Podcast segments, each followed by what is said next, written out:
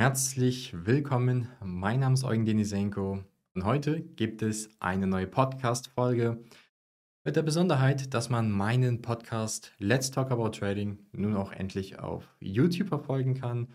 Und ähm, ja, in unserer coolen Podcast-Lounge hier haben wir dann auch eine sehr angenehme Stimmung zusammen, wo ich dir das ein oder andere Thema über das Trading präsentieren kann. Und ich würde sagen, legen wir auch schon direkt los mit dem heutigen Thema. Das heutige Thema dreht sich darum, warum ich zu 99% gescalpt habe oder scalpe. Mein Trading-Stil ist aktuell so ein Hybrid zwischen, äh, besteht aus einem Hybrid aus dem Scalping und dem Intraday-Trading.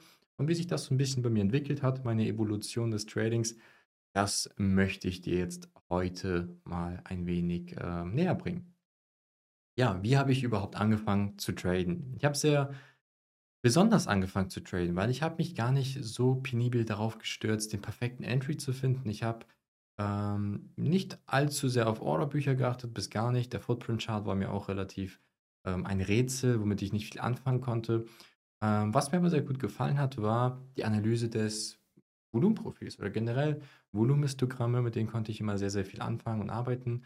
Und äh, dann habe ich angefangen, rein aus einem 15-Minuten-Chart heraus mit einem eingebauten Volumenprofil, mir über die Informationen, die ich dort gewinnen konnte, meine Einstiege zu finden. Und damit habe ich im Grunde genommen aufgebaut. Mit der Zeit habe ich dann im Grunde genommen mich äh, weiterentwickelt und geschaut, wie kann ich denn meine Einstiege perfektionieren? Wie kann ich mit, mehr, äh, mit weniger Risiko mehr Rendite erzielen? Und da ist natürlich das Timing das A und O. Und da ist natürlich mal die Frage, wie kannst du dein Timing bestmöglich, ähm, bestmöglich äh, gestalten oder optimieren und sowohl für die Ein- als auch die Ausstiege? Und da bleibt ja eigentlich nur eine Möglichkeit. Und zwar ist es durch die Analyse des Orderflows. Und so bin ich damals auch auf das Orderbuch gestoßen. Ich habe eine Zeit lang nur nach Orderbuch oder nach dem Orderbuch getradet. Ähm, da ja, gibt es ja auch viele verschiedene Meinungen zu. Ähm, gibt durchaus viele institutionelle Händler, die auch nur nach den Büchern handeln. Ähm, ich habe da eine etwas andere Meinung zu, ähm, da ich einfach der Meinung bin, man kann sich das Trading nochmal etwas wesentlich stressfreier und leichter machen. Und äh, so bin ich halt immer tiefer in die Materie des Orderflows rein. Klassiker natürlich die Analyse des Footprint Charts, das Arbeiten mit den aktiven und passiven Marktteilnehmern. Ein ähm, Footprint Chart die natürlich aktiven Marktteilnehmer und gleichzeitig auch durch die Analyse der Liquidität, ähm, durch die Bücher, durch die Heatmap natürlich, wo man dann auch diese Informationen gewinnen kann und habe mich immer mehr Stück für Stück in das Orderflow Trading reingearbeitet. Und äh, bei meinem Trading war das so, oder warum bin ich eigentlich überhaupt ins Scalping abgerutscht? Weil im Intraday-Handel lief es ja doch ziemlich, ziemlich gut. Ähm, damit habe ich letzten Endes alles aufgebaut, weil ich festgestellt habe, dass man in einem Bruchteil der Zeit, die ich sonst investiert habe, teilweise durchaus viel höhere Ergebnisse erzielen kann, kürzerer Zeit. Wenn man sich halt mit Märkten beschäftigt, die jetzt nicht unbedingt so langsam sind wie Bonds, also Anleihen, oder ähm, andere ruhigere Märkte, wie jetzt S&P ist jetzt auch kein ähm, wirklich hypervolatiler Markt, ähm, sondern wenn man sich wirklich mit sehr, sehr schnellen Märkten äh, auseinandersetzt, wo die Liquidität einfach etwas geringer ist. Ich habe eine lange Zeit Heizöl getradet. Ähm, für diejenigen, die wissen ähm, oder die auch mit Heizöl mal Kontakt hatten, die wissen ja, da kommst du rein und bist mal direkt äh, 70 Ticks im Minus, weil der Spread bzw. die Slippage auch so hoch ist. Und ähm, äh, ja, das sind aber Märkte, die sind sehr volatil. Das ist einfach ein durchschnittlicher Trade, hat auch mal 400, 500 Ticks, 600 Ticks im Plus ähm, der vielleicht mal 15 oder 20 Minuten ging. Also man hat da durchaus viele Möglichkeiten.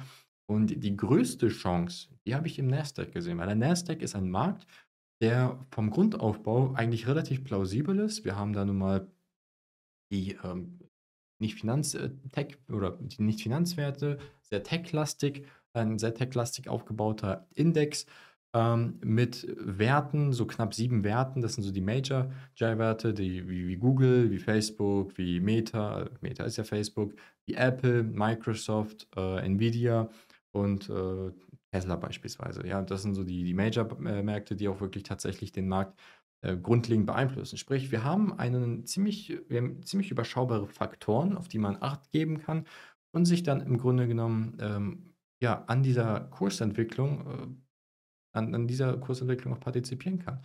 Und beim Index oder generell, wenn du Indizes handelst, dann hast du halt natürlich auch die Vorteile, dass, ähm, sie doch ziemlich stark miteinander korrelieren. Also, ich habe da beispielsweise damals mein Orderbuch, äh, Trading oder Scalping so aufgebaut, dass ich mir die 4 größten Indizes rausgeholt habe, wie den S&P, den Nasdaq, den Dow Jones, den Russell 2000, habe die übereinander gelegt und habe im Endeffekt immer die Korrelation und die Divergenzen dessen gehandelt. Und das hat auch immer sehr, sehr gut funktioniert. So hat sich das dann entwickelt dass ich dann komplett auf dem Nasdaq kleben geblieben bin und, ähm, es mir so viel Spaß gemacht hat, ähm, dass einfach ein super hypervolatiler Markt ist und du, wie gesagt, in relativ kurzer Zeit, ähm, teilweise nach dem Cash Open, nach 10, 15 Minuten schon Feierabend machen kannst, wenn du halt in einen richtig guten Swing reingekommen bist. Und wenn ich jetzt, ja, nochmal anfangen würde als Anfänger, würde ich mich definitiv immer in Richtung des Scalpings, ähm, des Orderflow Scalpings entwickeln, denn ich behaupte selbstverständlich nicht, dass ähm, der Handel nach einer banalen, rein technischen Analyse von CFDs oder Forex Schwachsinn ist. Es gibt durchaus viele Trader, einige Trader, die auch mit im Forex-Handel, mit dem CFD-Handel, mit irgendwelchen Bollinger-Bändern oder anderen technischen Analysen ähm, erfolgreich sind. Das Einzige, was ich halt kritisiere, ist, dass ich persönlich nicht der Meinung bin, dass das nachhaltig replizierbar ist. Denn Durchaus gibt es den einen oder anderen Trader, der da so eine Edge gefunden hat, die für ihn gut funktioniert, aber das ist nicht etwas, was man nun mal nachhaltig replizieren kann. Ähm, deswegen sind nun mal auch 95% der Retail-Trader nicht profitabel, weil sie halt irgendwelchen geometrischen Zeichenwerkzeugen folgen, was meiner Meinung nach kompletter Bullshit ist. Du musst den Markt im Kern verstehen, was ihn treibt. Und wenn du dich halt mit solchen Faktoren beschäftigst und vor allem dich auch in Industrien bewegst, die, wo die Faktoren halt entsprechend überschaubar sind, ähm, dann fällt es dir auch wesentlich leichter, zum Beispiel banale Fundamentalanalysen äh, durchzuführen. Selbst im Intraday-Handel lohnt es sich ja durchaus, dann auch diese Einzelwerte zu verfolgen und dessen Entwicklung, sich auf die News äh, zu stürzen etc. Da man so auch so ein bisschen das Opening schon ähm, vorher im Vorhinein bestimmen kann. Und was man natürlich auch sagen muss, ist der große Vorteil vom Scalping, die Abrechnung kommt halt relativ schnell. Also ich bin kein großer Freund vom Swing Trading. Ich bin kein großer Freund vom COT-Trading. Natürlich funktioniert auch das, aber zwei, drei Monate in einem Trade zu sein, teilweise sechs Monate in einem Trade zu sein und nach sechs Monaten festzustellen, dass man jetzt gerade mal vielleicht im Break-Even ist oder leicht im Plus ist oder im Verlust ist und gerade bei diesen Seitwärtsmärkten, die wir einfach die letzten Jahre haben, ähm, jetzt natürlich wieder eine andere Zeit angebrochen, aber gerade in Seitwärtsmärkten ist es eine reine Zeitverschwendung und dann möchte ich halt lieber im Intraday daran partizipieren und äh, wenn ich mir überlege, was ich in diesen drei bis sechs, neun Monaten alles an Intraday-Trades hätte durchführen können, dann weiß ich meine Zeit auf jeden Fall mehr zu schätzen, als jetzt irgendwelche Swings abzusetzen oder Swing-Trades abzusetzen und ein paar Wochen zu warten. Deswegen, ähm, ja, Scalping ist der Spaßfaktor einfach der höchste. Die Abrechnung kommt relativ schnell. Im Scalping hast du die Möglichkeit, ähm, ziemlich genaue Einstiege zu finden, ziemlich genaue Ausstiege zu finden. Und ich habe das im Grunde genommen jetzt so kombiniert, dass ich ähm, beim Scalping oder das klassische Scalping definiert sich ja dadurch, dass du ja in äh, relativ kurzer Zeit dir ähm, deine Trades absicherst bzw. abschneidest, immer kleine Stücke aus dem Markt rausscalpst. Und ähm, da, defini da definiere ich auch nochmal zwei Varianten. Und zwar das eine Scalping, wo du halt wirklich dir kleine Stücke rausziehst. Das nenne ich das sogenannte Hamstern, wo du dir kleine äh, sagen wir, paar Ticks rausziehst, immer wieder im Sekundentakt oder Minutentakt. Und dann habe ich natürlich auch noch die Scalping-Variante, wo ich das nicht auf die Ticks limitiere, sondern ich auch teilweise 80, 90, 100, 200 Ticks mitnehmen kann in unter drei Minuten. Das ist für mich auch ein Scalp-Trade, der aber, wie gesagt, ein paar hundert Ticks mitgenommen hat, weil der Markt einfach super, super volatil ist und ich halt an diesem schnellen Momentum partizipiert habe. Und bei mir ist es jetzt so, dass ich gerne meine, meine Setups basieren alle auf meinen Scalping-Setups. Wir haben zahlreiche Orderflow Scalping-Setups bei der Tralgo. Und da äh, an diesem Portfolio äh, bediene ich mich dann immer bei den Einstiegen. Je nachdem, wie sich natürlich dann der Markt entwickelt, äh, passe ich mich dem an. Und äh, meine Intention ist es, wenn ich einfach eine gute Meinung vom aktuellen Markt habe und der Markt äh, dafür spricht und entsprechend auch volatil genug ist, dass ich halt nach meinen Einstiegen ähm, anfange, meine Trades auszubauen. Also ich habe ein striktes Risikomanagement, ein sogenanntes Break-Even-Management ich, nachdem der Markt 85 Ticks bereits im Plus war, schon mal Break-Even abgesichert werde. Und anschließend ähm, skaliere ich immer weiter neue Positionen nach. Sprich, ich habe nichts mehr zu verlieren. Ich verbillige im Endeffekt meine, meine, meinen Durchschnittspreis, beziehungsweise immer, wenn ich neue Kontrakte in die Position dazu tue, äh, verschlechtert sich natürlich mein Einstiegspreis, aber durch diese Verschlechterung habe ich keinen Nachteil, was mein Risiko angeht. Da ich das so manage, dass halt entsprechend, nachdem ich meine Kontrakte reingeholt habe, immer noch über diesen 85 Ticks bin äh, im Plus und entsprechend immer Break-Even abgesichert bin. Und so habe ich halt, wenn ich einen Trade ausbaue, bin ich ab dem ersten Moment eigentlich fast schon risikofrei, nachdem halt diese erste 85-Tick-Hürde rüber ist.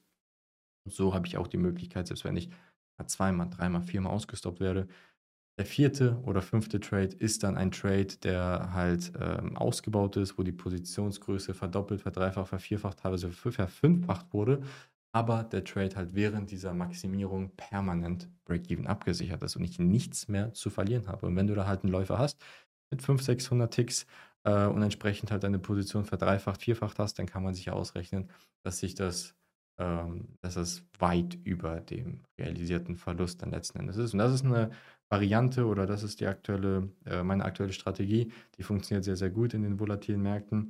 Ähm, ja, wichtig ist im Endeffekt immer nur, dass du etwas findest, was für dich sehr, sehr gut passt, womit du dich identifizieren kannst. Wir haben Trader, die scalpen sich immer nur sechs bis acht Ticks raus, machen fünf Trades am Tag. Die Trefferquote liegt bei über 90 bis teilweise 100 Prozent und äh, klingt absurd, aber ist so mit dem richtigen Management, mit, der richtigen, mit dem richtigen Fokus und mit dem richtigen Einsatz und indem du kein Bullshit machst, äh, bekommst du es hin.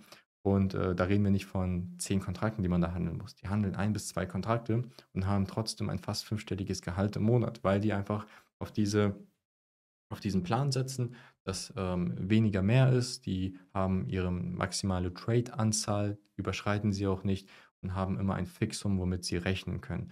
Und ähm, wenn du einen solchen Plan hast, mit einem strikten Management, mit strikten Vorgaben, dann kann ich dir sicher sein, dass du wesentlich schneller erfolgreich wirst als jemand, der so ein bisschen ausprobiert, der so ein bisschen das Potenzial rausschöpfen möchte oder ausschöpfen möchte, sich da nicht so limitiert und so ein bisschen guckt, was der Markt halt hergibt. Das sind halt meistens so die Trader, die dann zwar auch die ein oder anderen Verluste reinholen, aber in der Summe nicht wirklich viel Nachhaltiges aufbauen können. Deswegen definiere deinen Tradingplan, definiere deine Ansätze, definiere dein Risikomanagement und dann wird es auch definitiv was. Wichtig ist die Organisation in die Planung und das unterschätzen leider die meisten und vergessen auch die meisten. Da wird einfach gar nichts gemacht. Das war es auch schon zum heutigen kleinen Thema. Ich hoffe, ich konnte dir ein bisschen was, ja, heute auch das erste, der erste Videopodcast. Ich freue mich auf deine Kommentare, ob es dir gefällt, ob du Kritikpunkte hast. Wie gesagt, wir sind natürlich noch in der Optimierung, ist jetzt unser erstes Video. Und selbstverständlich würde ich mich auch über Podcast, ähm, Podcast-Ideen freuen, Wünsche, die du hast und schaue, dass ich sie dann im Endeffekt auch auf meiner Liste abarbeite.